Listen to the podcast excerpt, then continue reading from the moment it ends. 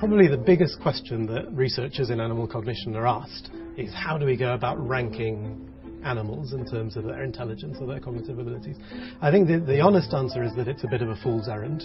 You can't really do it because animals have evolved to be good at the things that they need to be good at in their natural environments.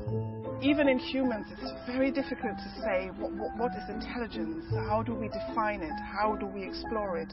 I think when it comes to animals, it's even more challenging to kind of find ways to explore how they see their environment and how they solve problems.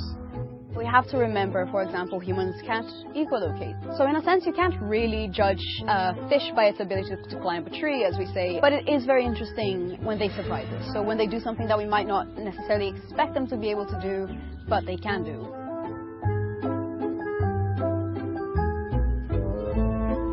I had no idea that a human could train a bee it's a bit like training a dog. They will make mistakes at first when learning something new, and then eventually she will get most of the choices correct. And you end up rooting for that bee. But I think that really amazed me over time more and more is just simply how good dogs are in general. And now I'm talking about dogs as a population, not specific individuals, but all dogs.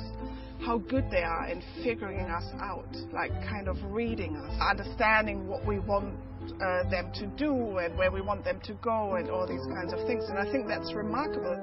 The honeybee at the end of the day is an insect with 960,000 cells in her brain I am very surprised of the level of sophistication it exhibits, considering it's an insect with so few cells in its brain.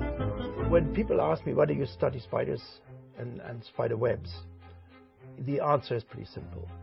Imagine you were a spider, size of a human, and you were to make a web like the spider does. It would be the size of a cricket pitch, and in terms of strength from the material, it would be able to catch small airplanes.